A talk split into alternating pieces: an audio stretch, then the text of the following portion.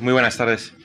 Yo soy Javier Gomá, el, director de la Fundación Juan y les agradezco su asistencia a este undécimo seminario de filosofía bajo el título Feminismo, Ilustración y Multiculturalismo. Quizá ya estén familiarizados con la estructura de este seminario de, filosofía que eh, pretende combinar eh, lecciones destinadas al público culto general con una finalidad distinta que es la de que eh, la de proponer a un investigador que además de dirigirse al público culto en dos conferencias martes y jueves a las siete y media después en un texto que idealmente es un texto en preparación eh, se reunirá con otras personas de su especialidad para discutirlo y que eh, mejore su, bueno, pues para que pueda enriquecerse con otros puntos de vista y finalmente mejore el texto que, que se manda a imprenta. Y esto tiene lugar el, viernes por la mañana en un seminario cerrado. Con lo cual, como digo, es un acto mixto que se compone de dos conferencias públicas y después una sesión cerrada en la que el ponente de, las conferencias se reúne con, con, otras personas, han sido elegidas entre el propio ponente y la fundación, para tener un debate cerrado. Normalmente eh, y este es el tema que hoy nos convoca, ya lo he mencionado, feminismo, ilustración y multiculturalismo. Normalmente, dice Ciria Moros, el feminismo eh, y la eh, ilustración occidental han sido ampliamente estudiados y objeto de larga reflexión.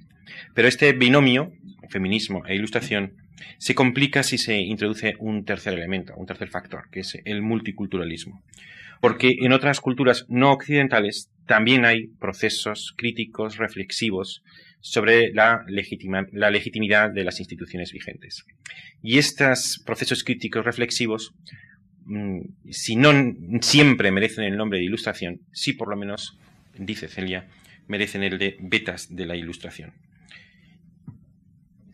Y ella va a explorar las relaciones triangulares entre la ilustración o esas betas de ilustración el multiculturalismo y el feminismo. En dos sesiones, la que tiene lugar hoy con ese título, Betas de la Ilustración, y que continuará en otra sesión, en otra conferencia pública, el próximo jueves, día 24 a las siete y media, con el título Feminismos y relevos de discursos patriarcales.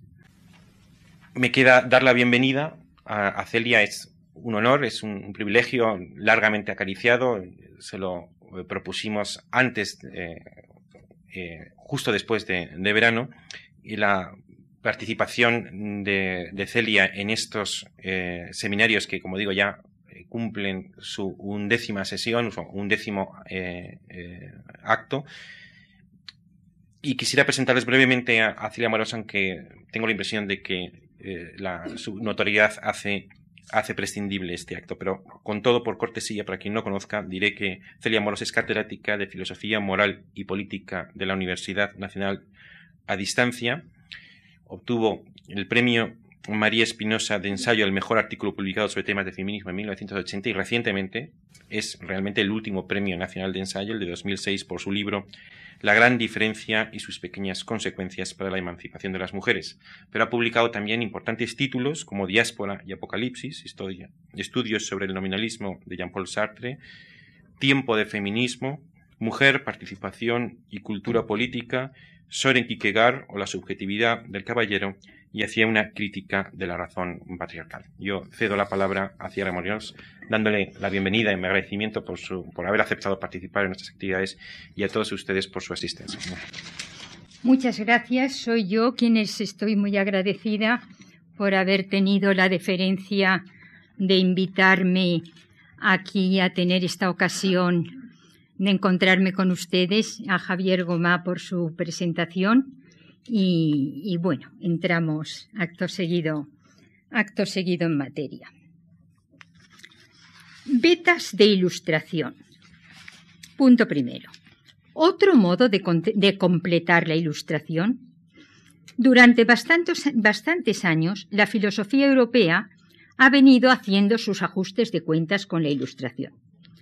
Este ciclo de reflexión llevado a cabo fundamentalmente por los teóricos frankfurtianos, derivó por obra de Jürgen Habermas hacia la consideración de la misma como un proceso incompleto que había dejado pendientes promesas incumplidas.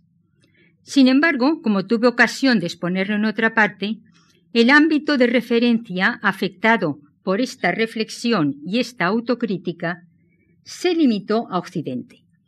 No deja de ser paradójico que una modalidad de pensamiento que en su entraña misma se caracterizaba por su vocación de universalidad, no se interesara por lo que pudiera ocurrir a escala del universo mundo en el orden del pensamiento crítico reflexivo.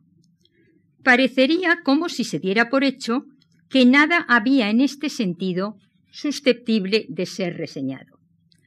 Es como si se hubiera heredado, reeditada, la idea de Hegel de que África estaba fuera de la idea del espíritu, de la, perdón, de la historia del espíritu, sin expresarla de forma positiva, pero sí como una asunción acrítica. Sin embargo, en lo concerniente a esta cuestión, creo que es preferible arriesgarse a ser ingenua que caer en el racismo. Pues parece difícil concebir que una masa ingente de humanidad, en la que se han desarrollado culturas complejas a lo largo de siglos de la historia, no haya sido capaz de generar ciertos procesos críticos reflexivos sobre sus instituciones, sus legitimaciones y sus formas de vida.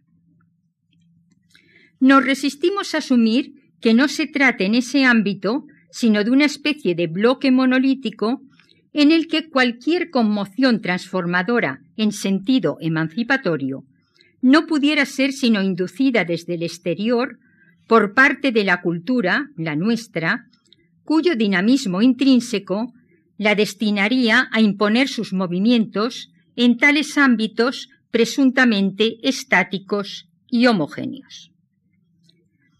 En el diccionario de la lengua castellana se llama beta a una faja o lista de calidad y color diferentes a los de la masa en que se encuentra.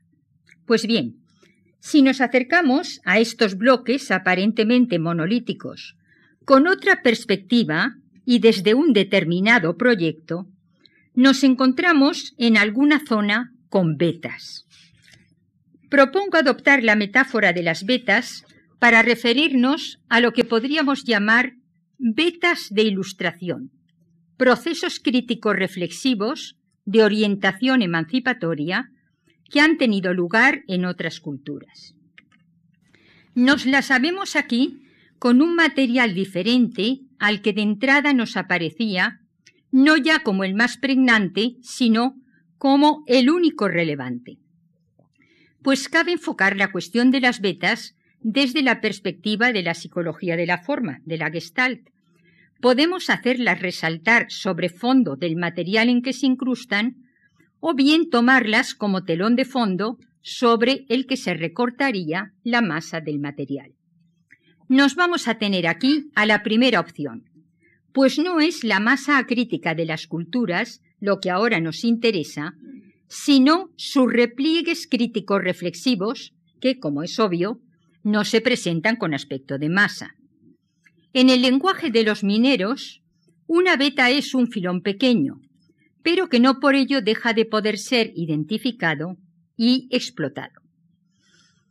Quizás, planteando la cuestión desde esta perspectiva, la completitud del proyecto ilustrado se nos presente, ante todo, como la de ampliar el censo y dar una versión pluralista de lo que era el concepto de ilustración con mayúscula.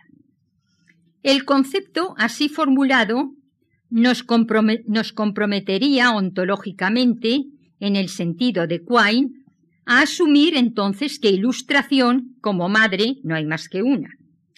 Pero si creemos que ninguna cultura tiene el monopolio de la ilustración, que muy bien podría haber más de una, el problema de completar su proyecto se nos presenta, ante todo, como el de identificar y analizar los indicios de este tipo de procesos a los que llamaremos betas de ilustración, donde quiera que puedan ser detectados. Otra de las implicaciones de plantear la cuestión de este modo es la de si establecemos una jerarquización, según la cual la ilustración europea sería el supremo analogante al que se aproximarían por mímesis al modo platónico las otras vetas de ilustración. O si, por el contrario, la proliferación de vetas de ilustración cuestiona este rango de la ilustración occidental y, de rebote, la homologa con las demás, redefiniéndola, en consecuencia, como una beta de ilustración. Debemos aclarar que aquí se solapan dos cuestiones. La primera, de orden metodológico, establece que el rango de paradigma se lo debemos otorgar a la ilustración europea. Mientras no se demuestre lo contrario, es la más potente y sin duda por nosotros la mejor conocida. No tenemos una alternativa que nos pueda servir como hipótesis de trabajo mejor. Ahora bien, esta constatación no prejuzga que Occidente a priori no pueda, por expresarlo en términos futbolísticos, pasar a segunda división en la contrastación de la potencia y la coherencia que ponga de manifiesto su patrimonio ilustrado con el posible conatus de otras vetas de ilustración. Nos remitimos aquí a Sophie Bessis, autora de El Occidente y los otros, Historia de una Supremacía, como aguda analista de nuestra contemporaneidad, que ha elaborado una crítica inmanente interna de la Ilustración occidental.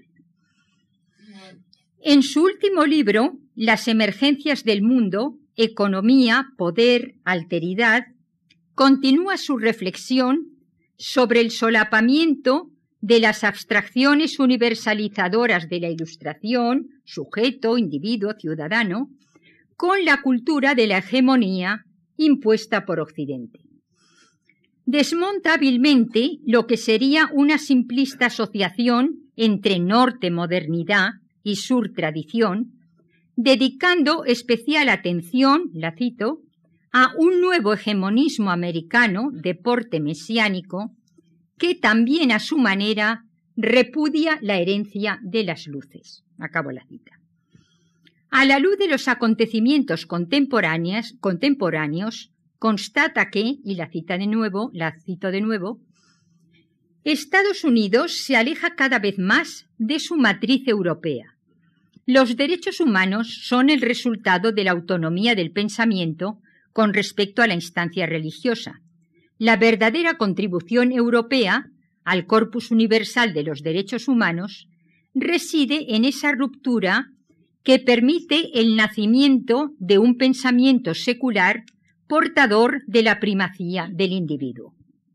Pero hoy, una nueva derecha americana, que se hizo con los mandos de la hiperpotencia mundial, pretende fundir las herencias laicas y religiosas en un nuevo objeto de la moral, intentando así reconciliar las dos legitimidades fundacionales de la nación americana, las luces que inspiraron a sus padres fundadores y el fundamentalismo protestante, que interpreta la ocupación del nuevo continente como una señal del manifiesto destino que Dios asignó al pueblo americano. Acabo la cita. Es sabido que Bush interpreta su guerra preventiva, y muy mal dicho porque desde luego previó más bien poco, contra Irak como un designio divino. En estas condiciones, ni la ilustración occidental es un bloque monolítico permeado de ilustración por doquier, ni las culturas no occidentales son un mero conglomerado reactivo. Es pertinente, pues, aplicar nuestro concepto de vetas de ilustración no sólo a determinados procesos de las culturas que no se reclaman paradigmáticamente de las luces, sino como de rebote a nuestra propia cultura occidental que ha pretendido monopolizarlas. De aquí podríamos concluir que la completitud del proyecto ilustrado pasa, al menos, por identificar, reconstruir y hacer interactuar todas las vetas de ilustración. Segundo punto, un modelo teórico tentativo de caracterización de las betas de ilustración. En orden a que la ampliación del concepto de ilustración, en un sentido, digamos, nominalista, no se haga al precio de una imprecisión no deseable, intentaremos a continuación una presentación esquemática de las características de estas betas a que me he venido refiriendo. Así, considero betas de ilustración a los procesos críticos reflexivos que emergen en el interior de las culturas cuando entran en crisis determinadas legitimaciones y se plantea la necesidad de recurrir a otras nuevas. Esta sería la condición necesaria. Pero la condición suficiente para que una beta de ilustración se produzca es la constitución en una determinada situación histórica de nuevos grupos sociales. Los llamaré sujetos emergentes en la medida en que aparecen en nuestro horizonte de visualización histórica como agentes significativos de determinados procesos de cambio. Ahora bien, estos sujetos emergentes solo son promotores de, de betas de ilustración en la medida en que la posición misma que adoptan en el cambio sociohistórico tiene ciertas virtualidades de universalización, de ampliación de un emergente club de los iguales. En Grecia se pueden encontrar importantes ejemplos conocidos. Vamos por ello a centrarnos en un autor moderno poco conocido, peculiar epígono de Descartes, cuya concepción de la racionalidad se encuentra a finales del siglo XVII mucho más cerca de la razón ilustrada que de la llamada razón barroca propia de su siglo. De acuerdo con Ernst Cassirer, la razón ilustrada, a diferencia de la razón cuya vocación se orientaba a la construcción de sistemas, es una idea fuerza escorada hacia la crítica y la irracionalización de lo socialmente instituido. Nos referimos a François Poulain de la Barre, que amplió y radicalizó el programa cartesiano de irracionalización del prejuicio, aplicándolo no sólo al, al, ámbito de la ciencia, sino al de las costumbres, le meur. Así, en el campo de la influencia social de los principios cartesianos, el proyecto racionalista de la reforma de la mente se convierte en un proyecto ilustrado de reforma social. Y en íntima relación con esta ampliación del ámbito de lo que es susceptible de ser irracionalizado, se encuentra una explotación radical de las virtualidades de universalización del programa cartesiano de lucha contra el saber heredado y el prejuicio. Pues por una parte, la universalidad del bon sens cartesiano, de esa capacidad autónoma de juzgar e intersubjetivizar de la que estaba dotado el público, el destinatario del discurso del método de Descartes, nos incluirá a las mujeres de modo explícito, promocionándonos así a sujetos epistemológicos emergentes. Esta coherente universalización se lleva a cabo mediante la irracionalización del prejuicio más tenaz en el ámbito del humor, el prejuicio existente acerca de la desigualdad de ambos sexos. Podemos de este modo asumir el feminismo como la entraña misma de la primera beta de ilustración que somos capaces de identificar y reconstruir en la modernidad europea. Así, las betas de ilustración podrían quizás ser funcionales cuando se plantean problemas de periodización resultantes de la emergencia de nuevos agentes históricos. Estos agentes, las mujeres, ciertos sujetos del llamado tercer mundo, encajan mal en el tempus canónico de la historia convencional hecha a la medida de la neutralidad identitaria del hombre blanco occidental. Desde estos parámetros convencionales, racionalismo, siglo de las luces, habría que situar al autor de de la igualdad de ambos sexos, discurso físico y moral, donde se ve la importancia de deshacerse de los prejuicios, fechado en 1673, como un ilustrado precoz, denominación que se nos antoja un poco chapucera. ¿Y dónde situaremos el fenómeno del averroísmo al que nos vamos a referir? En el cajón desastre de los que se anticipan a su tiempo, promoviendo las bases del laicismo en plena Edad Media. Las vetas de ilustración podrían quizás ser útiles e idóneas como recurso de periodización. No podemos desarrollar aquí las implicaciones de esta propuesta. Nos limitamos a proponerla a título de sugerencia. Los sujetos emergentes, pues, que estamos tratando de caracterizar, no lo son en tanto que meros productos de las transformaciones socioeconómicas. No coinciden sin más con el concepto marxista de clase social. Lo son en virtud de su capacidad, podríamos decir, de irradiación de isonomía, de igualdad, igualdad ante la ley, como decían los griegos, de habilitación de espacios de iguales cada vez más amplios, por un lado, y por otro, como lo hemos podido ver, de irracionalizar aspectos del statu quo. Por esa razón consideramos que el sujeto emergente de la modernidad es el público, al que se refería Habermas en su historia de la opinión pública, como el sujeto del raisonnement del razonamiento generalizador, y no la burguesía comercial, que era precisamente a la que le interesaba este tipo de razonamiento mucho más, mucho más mm, funcional para el tráfico de mercancías que el ajuste caso por caso de la lógica feudal. El sujeto emergente sociohistórico ha de asumir así la impostación del sujeto epistemológico. Y en virtud de su poder de irracionalización, erosiona y socava las bases de legitimidad que sustentaban los antiguos poderes y saberes ya en crisis. Es precisamente en estas crisis donde se percibe la necesidad de modelos de inteligibilidad del mundo y de la sociedad alternativos. Pero aquí surge un problema.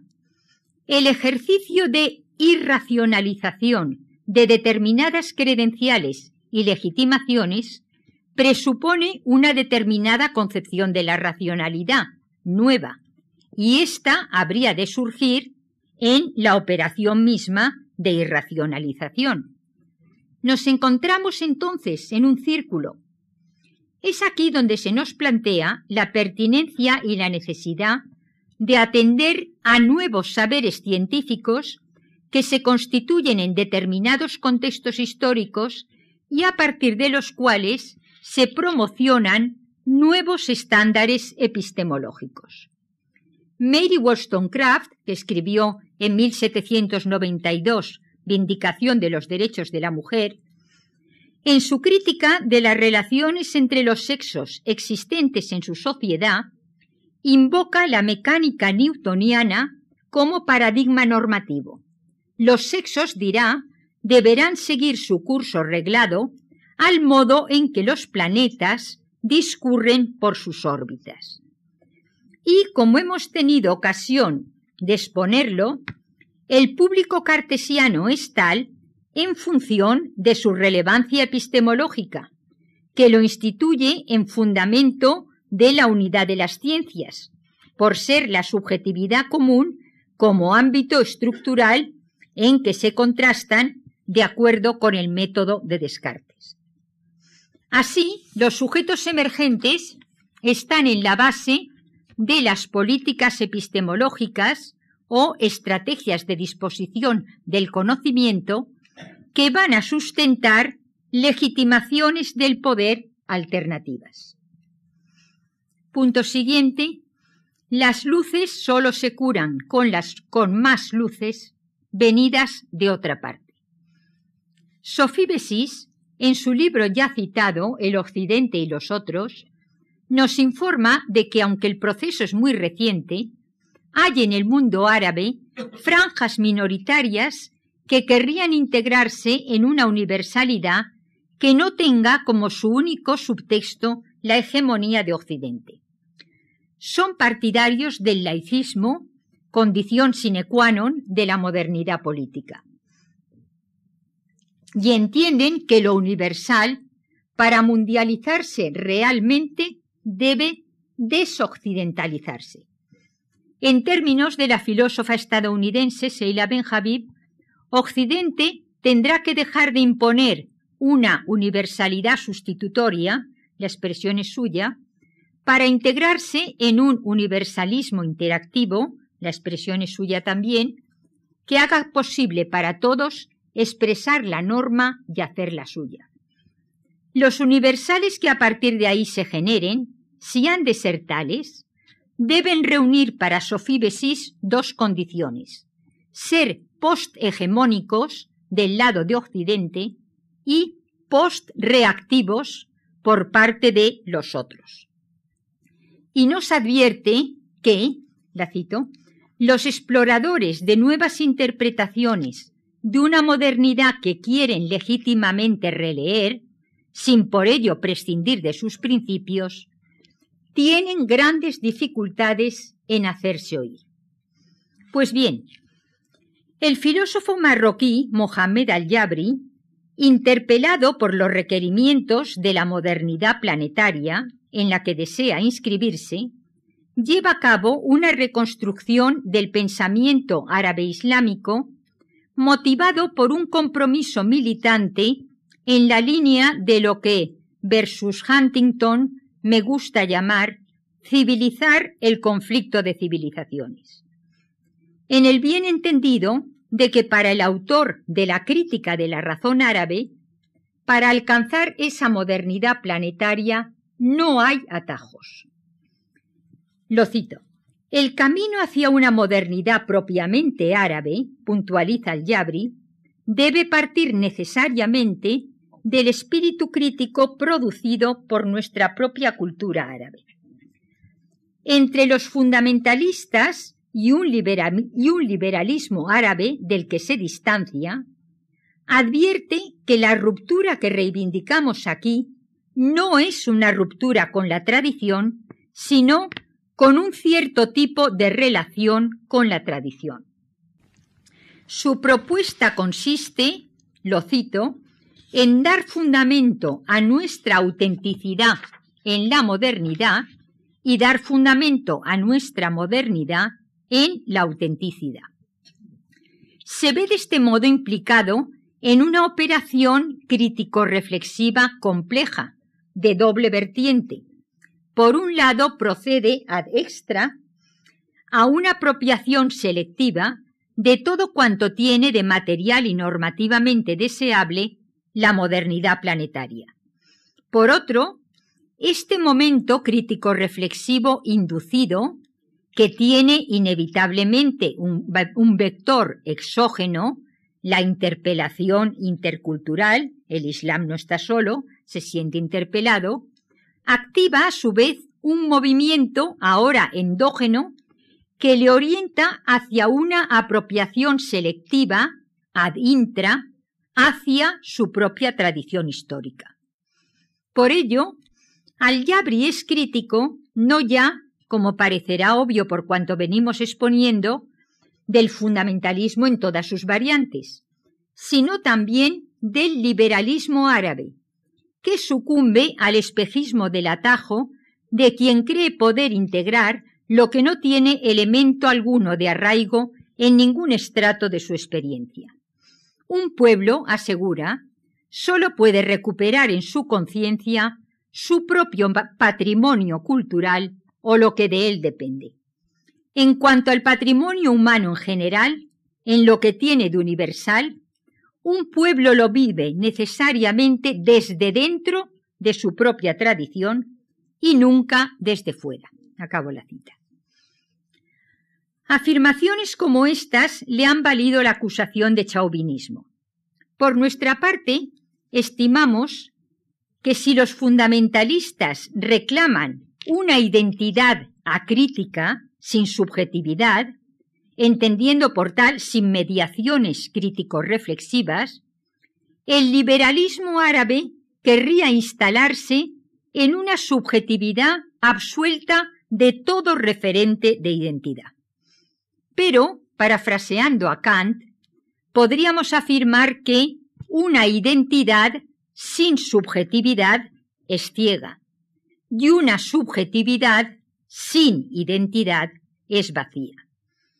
Por el contrario, de acuerdo con la propuesta de Al-Yabri de instituir una relación nueva con la tradición, resultará que, lo cito, de seres racionales que somos, esta ruptura debe hacer de nosotros seres capaces de comprender su tradición, es decir, personalidades cuya tradición forma uno de sus elementos constitutivos, gracias al cual la persona encontrará su inscripción en el seno de una personalidad más amplia.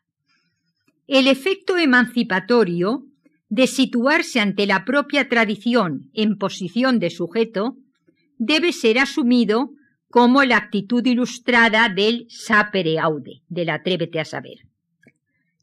Es desde este planteamiento desde, desde donde hay que comprender su invención de la tradición, categoría acuñada por la sociología política y que hace referencia al carácter selectivo de toda reconstrucción del pasado histórico. Pues al ser la historia investigación retrospectiva de nuestra propia problemática, no nos interesa cualquier pasado, sino, como lo expresaba Agnes Heller, el pasado de nuestro presente, dominado en los países colonizados en mayor o menor medida por Occidente por la problemática de lo que ellos llaman la modernidad alternativa. En relación con la misma, afirma Al-Yabri que no existe, lo cito, una modernidad universal y a escala planetaria, sino múltiples modernidades, diferentes de una época a otra y de un lugar a otro. Acabo la cita.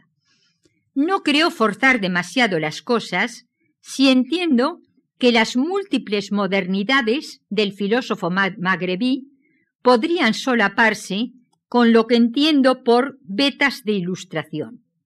Y la beta de ilustración que él identifica como el espíritu crítico producido en el seno de la propia cultura árabe es el fenómeno del averroísmo. Cuarto punto, el logos de Al-Ándalus versus el mito de Al-Ándalus.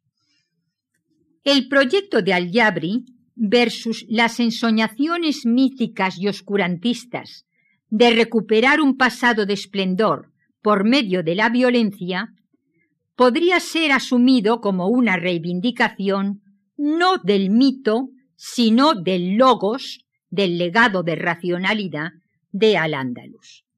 Se trata de reactualizar con otros fines y por otros medios el legado del al-Ándalus histórico y progresista.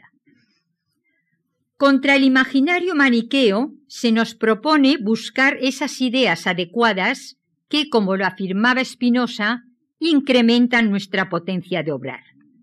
Así lo expresa nuestro filósofo. Para nosotros, un planteamiento objetivo de nuestra problemática debería expresarse en los siguientes términos.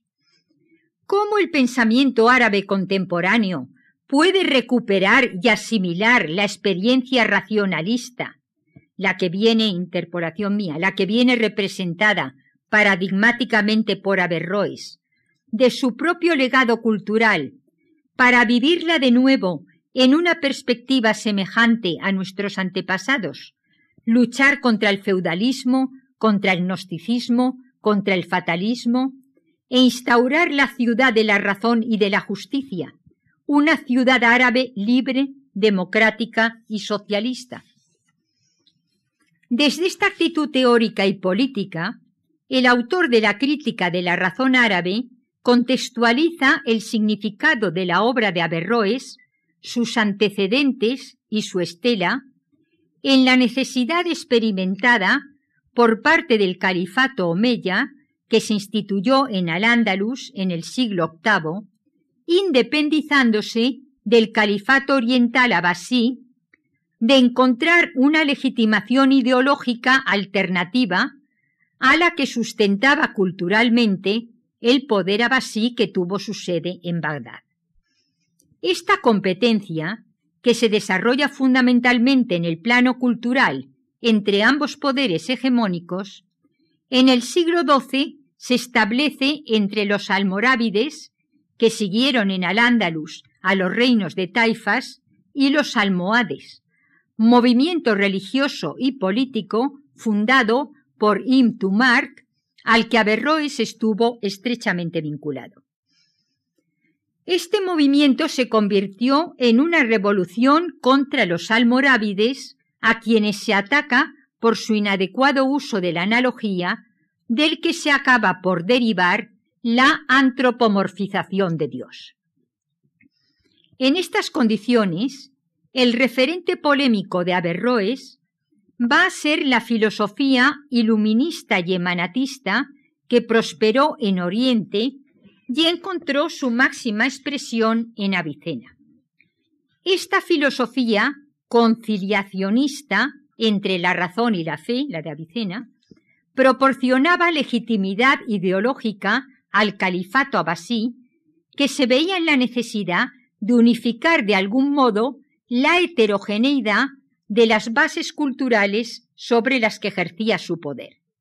Así, el emanatismo, o concepto de acuerdo con el cual todas las cosas proceden de la divinidad misma que es una, podía operar como aval ontológico del proyecto cultural unificador, mientras el iluminismo, como doctrina epistemológica, resultaba funcional para dar credibilidad a las expectativas proféticas de emergencia de individuos dotados de capacidad interpretativa privilegiada de los textos sagrados.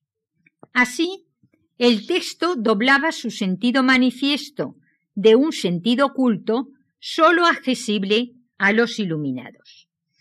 Grosso modo, estas concepciones dotaban de una fundamentación teórico-filosófica al Islam chií, partidario de la promoción de los descendientes del profeta al ejercicio del imanato, del imanato o estatus que confiere el liderazgo sobre los creyentes. Había que fundamentar filosóficamente el que pudieran estar dotados de una cierta gracia epistemológica, de un cierto intuicionismo. A diferencia de lo que ocurría en Oriente, Al-Yabri señala que en Al-Ándalus no había una herencia preislámica relevante anterior a la conquista. Por otra parte, los doctores de la ley reprimieron la enseñanza de la filosofía justamente en su versión emanatista y hermetista, que era la del adversario abasí. En estas condiciones, las gentes del saber que pululaban por las cortes pudieron liberarse de la problemática teológica de la conciliación entre razón y creencia religiosa y en lugar de ello cultivar las matemáticas, la lógica, la astronomía, la medicina. Los doctores de la ley propiciaron el cultivo de estos saberes que se les antojaban ideológicamente inocuos. El autor del legado filosófico árabe interpreta a Berroes en clave rupturista con una vicena cuya filosofía emanatista conciliadora representaría el momento de la dimisión de la razón, esto es literal, y de implantación de una orientación oscurantista en el ámbito del pensamiento islámico. En el relevo de legitimaciones y credenciales epistemológicas que en este contexto se imponían, se irá preparando el terreno para instituir, versus el conciliacionismo aviceniano, la disyunción entre la ciencia y la filosofía por un lado y la religión por otro.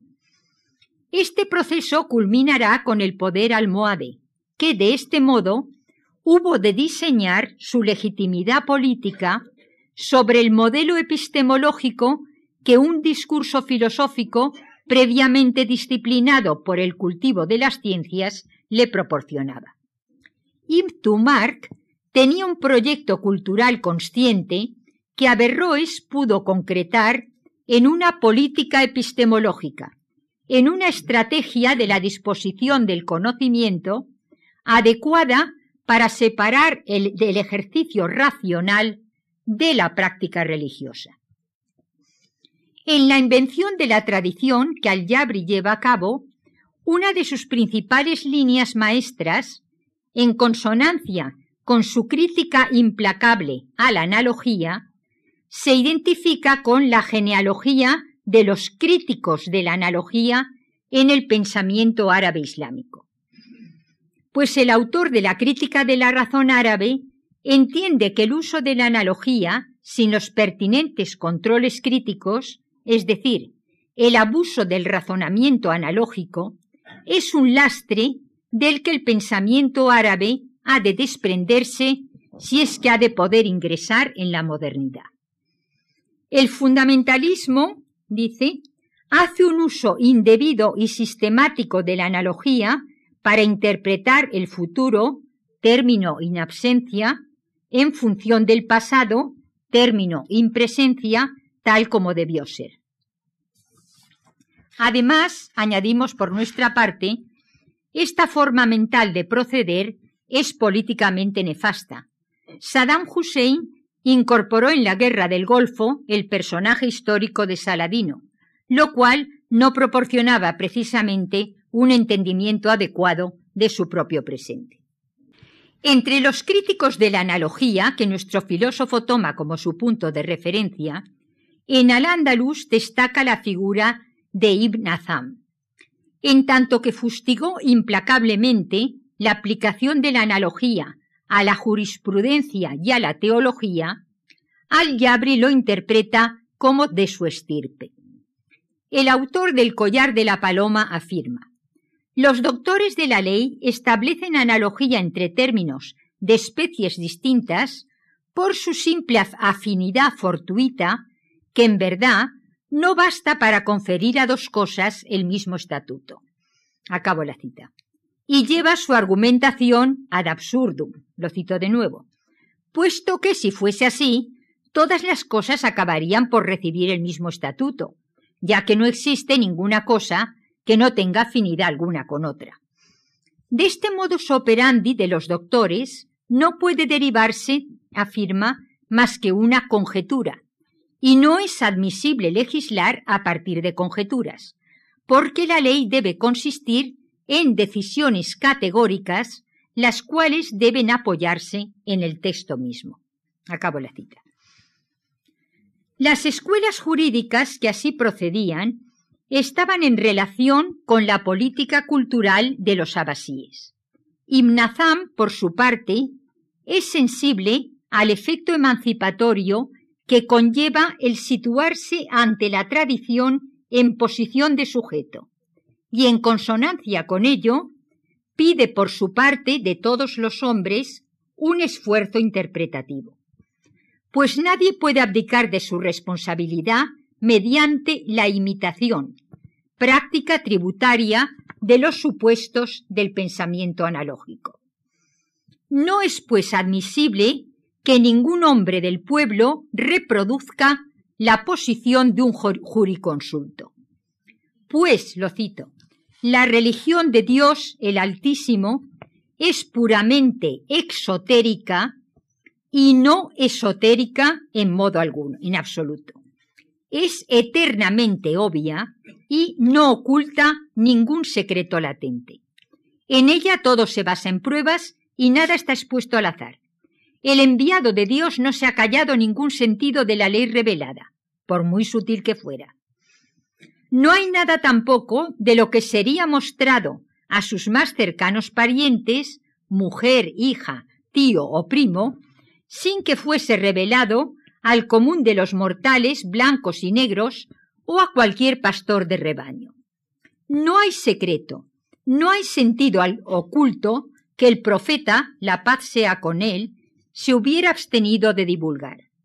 Todo su mensaje se expresó en la predicación que dirigió a todos, porque si se hubiera callado algo, es como decir que no habría cumplido su misión. Acabo la cita.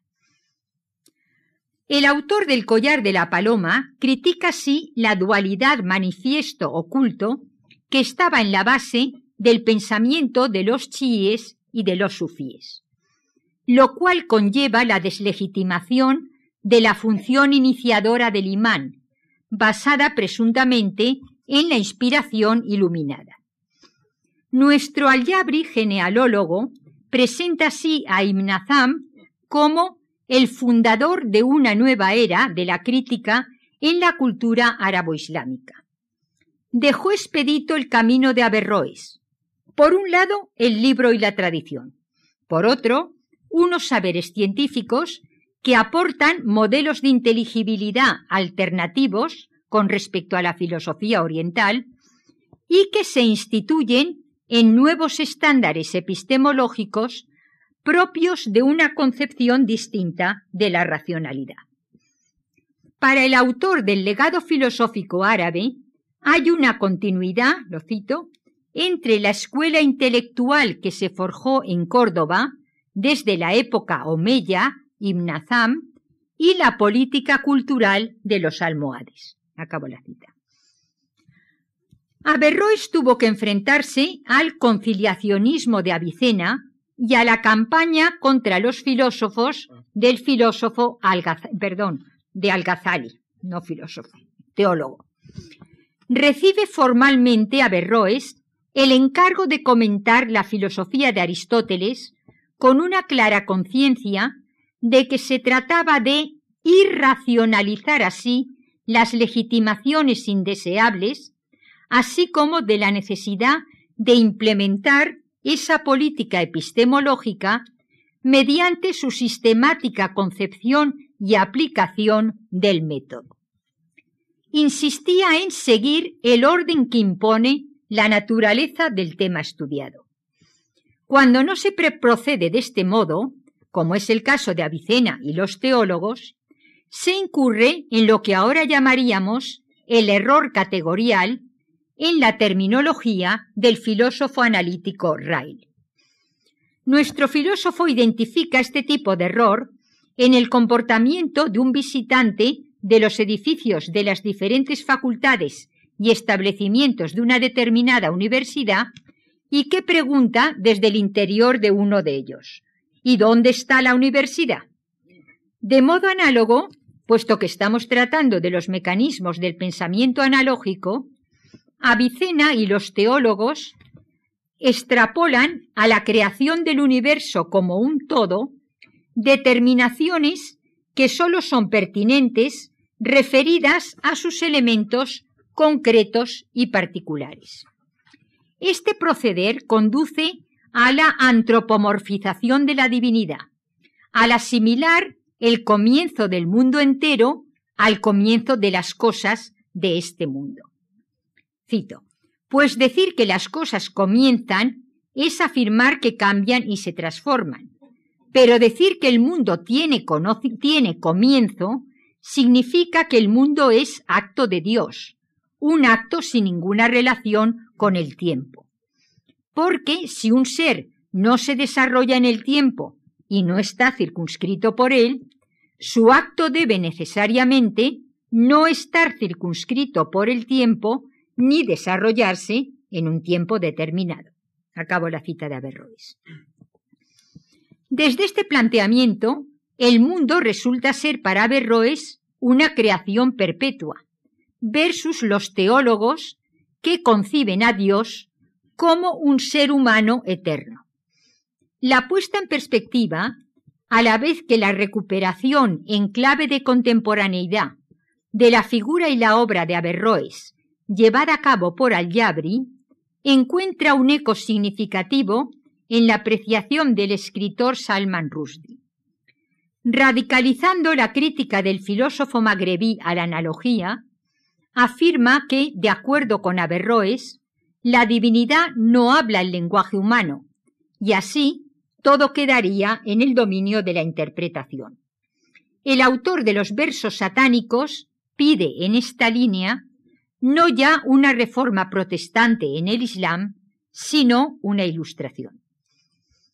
El método axiomático demostrativo del filósofo cordobés hace posible, al arrancar ambos dominios, cada cual de sus propias premisas, delimitar esferas claramente diferenciadas entre el texto revelado y los saberes racionales. Desde este planteamiento podemos leer a Berroes en clave de contemporaneidad, pues para el Yabri, como tuvimos ocasión de exponerlo, no hay una sola modernidad, sino diversas modalidades que tienen lugar en distintos espacios y lugares. ¿Qué habrían de tener en común tales modernidades para poder ser designadas a título de tales? Por supuesto, el espíritu crítico con respecto a su tradición. Y podríamos añadir, en la línea de los análisis de Max Weber, el desencantamiento del mundo. El autor de la ética protestante y el espíritu del capitalismo se refería con esta caracterización a la separación de la esfera religiosa como referente totalitario de sentido de otros ámbitos sociales en los que vienen a desarrollarse sus propias formas específicas e inmanentes de racionalidad. No es otra la condición de posibilidad del laicismo, cuyas bases formuló el comentador de Aristóteles. Con Averroes, afirma el autor de la crítica de la razón árabe, se establece una concepción radicalmente nueva de la relación entre religión y filosofía. Concebir la racionalidad en el seno de cada uno de estos dominios sin confundirlos.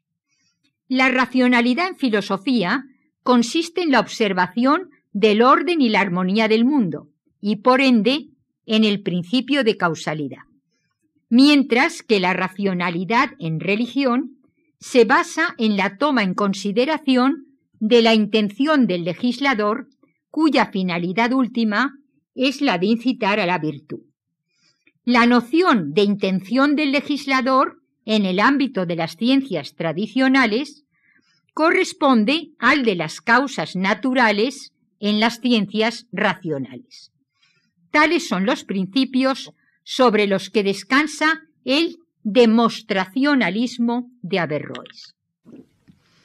De este modo, Al-Yabri propone a los árabes tomar por modelo su método para establecer una relación productiva tanto con el pensamiento contemporáneo mundial, que vendría a ser para ellos lo que representó la filosofía griega en la época del comentador de Aristóteles, así como con un patrimonio tradicional que debería ser asimilado en su propio contexto. El, razonamiento por causas de cuña averroísta tendrá importantes virtualidades que se plasmarán en obras como la de Ibn Khaldun, 1332-1406, la Muqaddima. Teórico social y filósofo de la historia, nuestro autor se valdrá del método del comentador de Aristóteles para abordar un tema como el del origen del poder, haciéndolo en clave secularizada.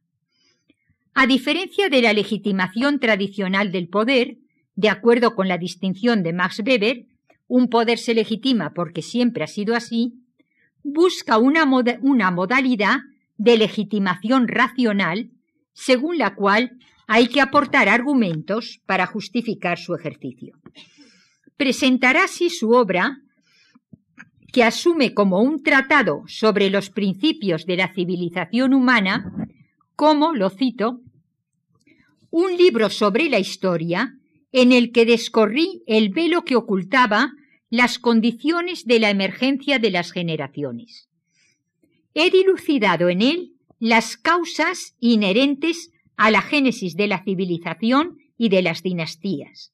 Permite al lector disfrutar del conocimiento de las causas de la formación y el desarrollo de los hechos de civilización y comprender cómo los fundadores de las dinastías han constituido su poder. Y por último, un corolario feminista. El fenómeno averroísta y su estela son un caso paradigmático de lo que denominamos vetas de ilustración. La polémica sobre diferentes legitimaciones se configura en ella tomando como referente de convalidación aquella en la que va a prevalecer el modelo metodológico de la ciencia y de la filosofía emergentes. De este modo, eo ipso se presentarán promocionadas a paradigma de racionalidad y expediente de irracionalización de las bases que soportaban las legitimaciones que van perdiendo su vigencia.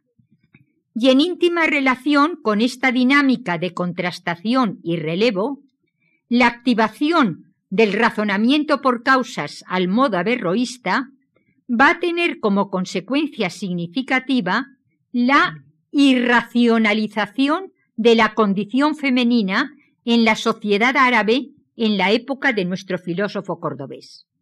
La describirá en estos términos, lo cito. Nuestro estado social no deja ver lo que de sí pueden dar las mujeres. Parecen destinadas exclusivamente a dar a luz y amamantar hijos, y este estado de servidumbre ha destruido en ellas la facultad de las grandes cosas. He aquí, razonamiento de por causalidad, ¿por qué no se ve entre nosotros mujer alguna dotada de virtudes morales? Su vida transcurre como la de las plantas, al cuidado de sus propios maridos. De aquí, de nuevo, proviene la miseria que devora nuestras ciudades, porque el número de mujeres es doble que el de hombres y no pueden procurarse lo necesario para vivir por medio del trabajo. Acabo la cita de Averroes. La depresión de la condición femenina es remitida así a causas sociales estructurales y no explicada en función de una inferioridad connatural de las féminas.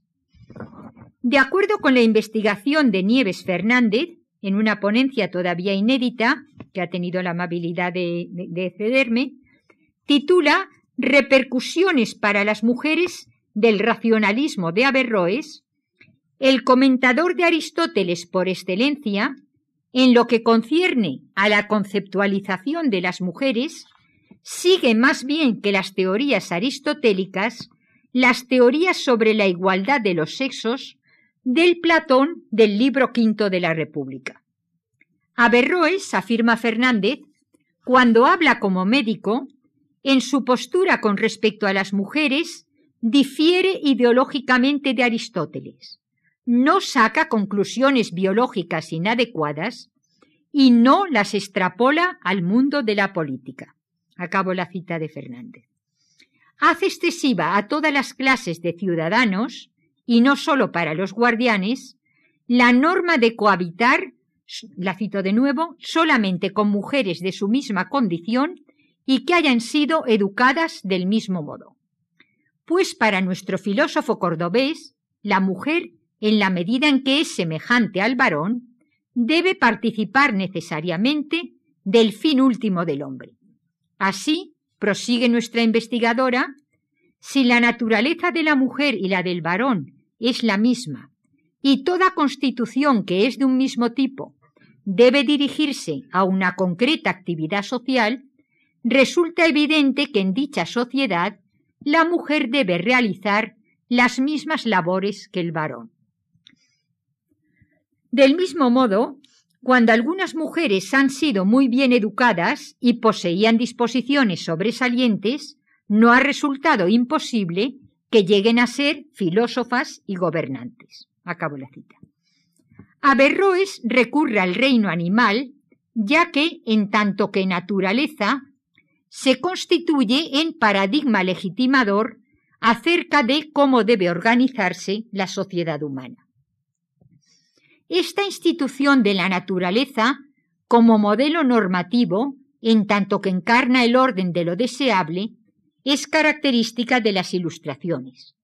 Platón en este punto está bajo la influencia de lo que se ha llamado la ilustración sofística en el ala que toma la naturaleza como el máximo referente de la isonomía, de la igualdad. Pues bien, si en la naturaleza existen hembras guerreras, y en la mayoría de los casos significativos, cito, los instrumentos de lucha son comunes a los machos y a las hembras, conviene que a la hora de elegirlas busquemos las mismas condiciones naturales que consideramos en los varones, por lo que deben ser educadas del mismo modo por medio de la música y la gimnasia. Por otra parte, Averroes es consciente, de acuerdo con Manuela Marín, de que el desarrollo de las mujeres lleva aparejado el desarrollo de las ciudades. Una vez más, se corrobora aquí la existencia de un vínculo, es recurrente, entre los feminismos y las ilustraciones. Y se nos abre así, a título de horizonte utópico, el ámbito en el que deberían relacionarse e, e interactuar las diversas vetas de ilustración que podamos encontrar en diferentes culturas y épocas y que quizás, asintóticamente, podrían converger en un horizonte de racionalidad y de emancipación humanas. Así pues, en lo que concierne a la alianza de las civilizaciones, parece un camino más viable no el de los bloques, el de las masas irreflexivas de creencias y prácticas humanas, sino el de las vetas de ilustración. Muchísimas gracias por su interés y su paciencia.